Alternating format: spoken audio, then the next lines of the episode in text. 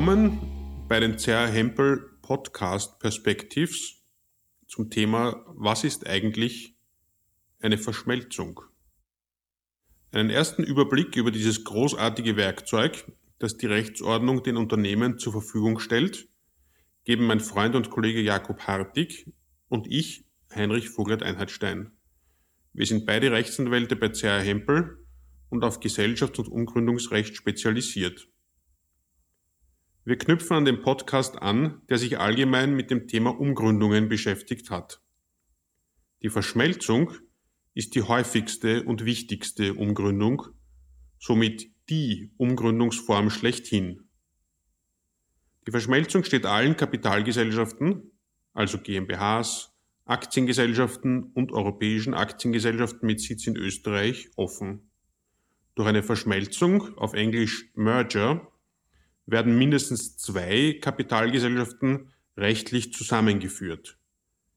Im Zuge der Durchführung der Verschmelzung erlöschen die übertragenden Gesellschaften ohne Liquidation, während gleichzeitig die übernehmende Gesellschaft im Weg der Gesamtrechtsnachfolge das gesamte Vermögen der übertragenden Gesellschaften übernimmt.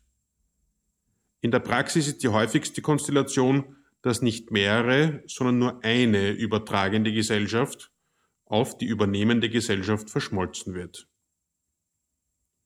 Die Verschmelzung steht auf der wirtschaftlichen Tagesordnung von Klein- und Mittelunternehmen genauso wie von internationalen Konzernen. Sie ermöglicht die Zusammenführung rechtlich selbstständiger Rechtsträger, seien diese bereits beteiligungsmäßig verflochten oder noch vollkommen unabhängig voneinander. Die Verschmelzung kommt daher sowohl bei der Umstrukturierung von Unternehmen oder Unternehmensgruppen als auch bei der Durchführung von Unternehmenserwerben, M&A-Transaktionen, häufig auch als vor- oder nachgelagerter Schritt zur eigentlichen Transaktion zum Einsatz. Bestechend an der Verschmelzung ist vor allem ihre Grundkonzeption, wonach das gesamte Vermögen der übertragenen Gesellschaft im Weg der Gesamtrechtsnachfolge auf die übernehmende Gesellschaft übergeht. Dabei schuldet die übernehmende Gesellschaft für den Erwerb dieses Vermögens der übertragenden Gesellschaft aber keinerlei Gegenleistung. Es muss also kein Kaufpreis finanziert werden. Die durch die Verschmelzung vermögenslose übertragende Gesellschaft erlischt automatisch und ohne Durchführung eines mühsamen Liquidationsverfahrens. Das Gesetz hat die Verschmelzung eigentlich hauptsächlich für die sogenannte Konzentrationsverschmelzung konzipiert. Dabei geht es um die Zusammenführung zweier oder mehrerer voneinander bisher völlig unabhängiger Gesellschaften. Die Verschmelzung wäre nach dem Bild des Gesetzes also als Baustein für die Praxis der Unternehmenserwerbe und M&E-Transaktionen vor allem auch für die Vereinigung großer, allenfalls sogar börsennotierter Aktiengesellschaften gedacht gewesen. Solche Zusammenführungen werden aber in der Realität meist als Asset Deals, Share Deals und oder im Rahmen von Übernahmeangeboten abgewickelt.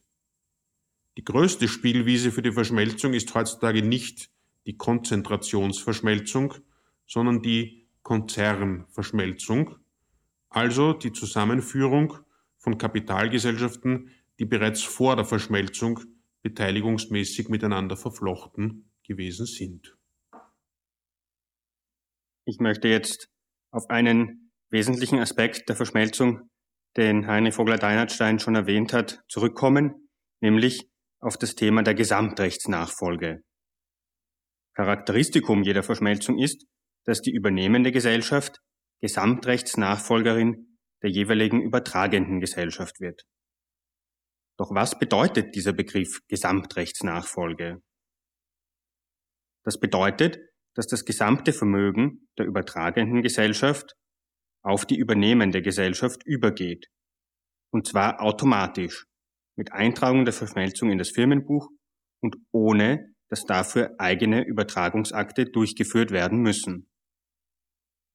Auch für die Übertragung von Verträgen und Verbindlichkeiten ist anders als sonst keine Zustimmung des Vertragspartners bzw. Gläubigers erforderlich. Der Vorgang der Gesamtrechtsnachfolge umfasst das gesamte Vermögen der übertragenden Gesellschaft. Das heißt, alle Sachen, Rechte, Pflichten, Schulden, Verträge, Rechtsverhältnisse, sogar laufende Gerichtsverfahren. Es gibt nur ganz wenige Ausnahmen, wie zum Beispiel bestimmte höchstpersönliche Rechte, die bei einer Verschmelzung nicht mit übertragen werden, sondern erlöschen.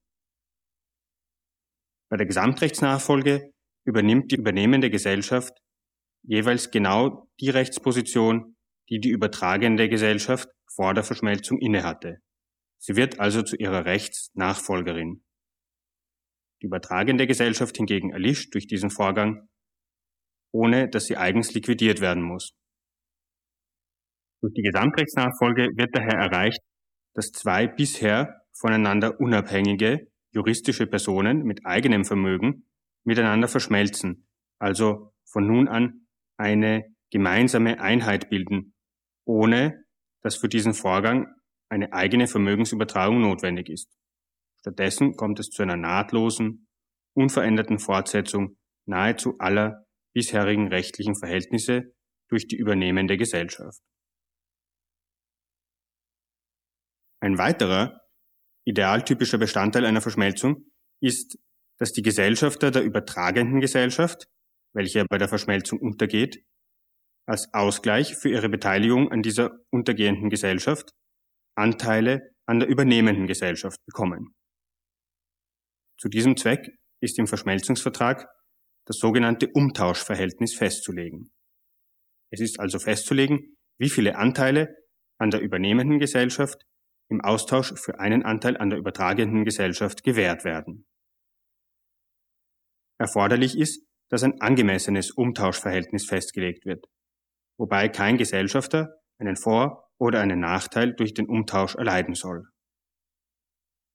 Um die gebotene Wertäquivalenz zu erreichen, wird das Umtauschverhältnis daher im Regelfall auf Grundlage von Unternehmensbewertungen der beteiligten Gesellschaften festgelegt. Ob das Umtauschverhältnis angemessen ist, kann auf Antrag eines betroffenen Gesellschafters in einem eigenen gerichtlichen Verfahren überprüft werden. Dabei handelt es sich aber um eine nachgelagerte Prüfung, durch welche die Verschmelzung zwar nicht aufgehalten werden kann, welche aber zu einer Ausgleichszahlung zugunsten der benachteiligten Gesellschafter führen kann.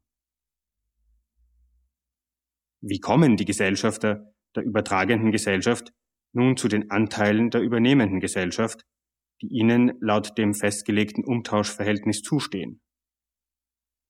Dafür gibt es, grob gesprochen, drei Möglichkeiten. Erstens können die zu gewährenden Anteile von der übernehmenden Gesellschaft durch eine Kapitalerhöhung neu geschaffen werden. Zweitens kann die übernehmende Gesellschaft, wenn vorhanden, auch eigene Anteile verwenden und an die Gesellschafter der übertragenden Gesellschaft ausgeben.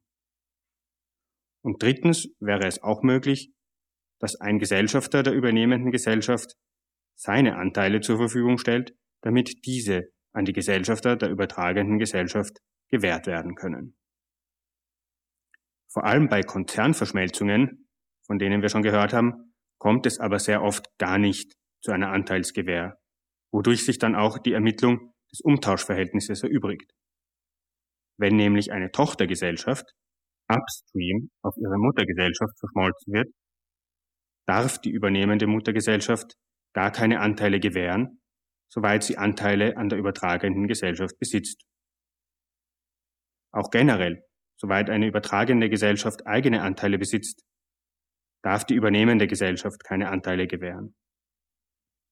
Und bei Schwestergesellschaften, die miteinander verschmolzen werden sollen, kann unter bestimmten Voraussetzungen von der Anteilsgewähr ebenfalls abgesehen werden. Wobei jedenfalls die Gesellschafter unmittelbar oder mittelbar im selben Verhältnis an beiden Gesellschaften beteiligt sein müssen. Und schließlich können die Gesellschafter der übertragenden Gesellschaft immer auch auf die Gewährung von Anteilen an der übernehmenden Gesellschaft verzichten, wovon in einem Konzern natürlich oft Gebrauch gemacht wird. Die Festlegung des angemessenen Umtauschverhältnisses und die Einzelheiten zur Gewähr neuer Anteile sind somit zwar ein idealtypischer Teil einer Verschmelzung, können aber bei sehr vielen Verschmelzungen in der Praxis, vor allem innerhalb eines Konzerns, entfallen. Während Umtauschverhältnis und Anteilsgewähr dem Schutz der beteiligten Gesellschafter dienen, gibt es andere Kriterien bei einer Verschmelzung, die dem Schutz der Gläubiger dienen. Dazu gehört beispielsweise das Erfordernis des positiven Verkehrswerts. Was bedeutet das, positiver Verkehrswert? Nun, das bedeutet, dass eine Verschmelzung im Allgemeinen nur dann zulässig ist und in das Firmenbuch eingetragen wird, wenn sowohl das Gesamtvermögen der übertragenden Gesellschaft als auch das Gesamtvermögen der übernehmenden Gesellschaft jeweils einen positiven Verkehrswert aufweist. Bei einem negativen Verkehrswert einer beteiligten Gesellschaft käme es nämlich zu einem Nachteil für die Gläubiger der jeweils anderen Gesellschaft, weil durch die Verschmelzung dann deren Haftungsfonds geschmälert wird. Eine solche Benachteiligung von Gläubigern kann dann dazu führen, dass die Verschmelzung unzulässig ist. Maßgeblich für die Ermittlung des positiven Verkehrswerts ist das sogenannte Nettoaktivvermögen der beiden Gesellschaften, also aktiver weniger passiver. Dabei kommt es auf die tatsächlichen Vermögenswerte, nicht auf die Buchwerte an. Ist eine der beiden Gesellschaften an der anderen Gesellschaft beteiligt, darf auch der Wert dieser Beteiligung für die Ermittlung des Verkehrswerts nicht berücksichtigt werden. Weist eine beteiligte Gesellschaft einen negativen Verkehrswert auf, kann die Verschmelzung möglicherweise aber trotzdem zulässig sein, insbesondere dann, wenn geeignete Ausgleichsmaßnahmen zum Schutz der Gläubiger ergriffen werden. In Betracht kommen hier zum Beispiel Kapitalzuschüsse oder eine Patronatserklärung zugunsten der benachteiligten Gläubiger. Ein weiterer wichtiger Baustein des Gläubigerschutzes bei der Verschmelzung ist das Verbot der sogenannten Kapitalentsperrung. Worum handelt es sich bei diesem etwas sperrigen Begriff?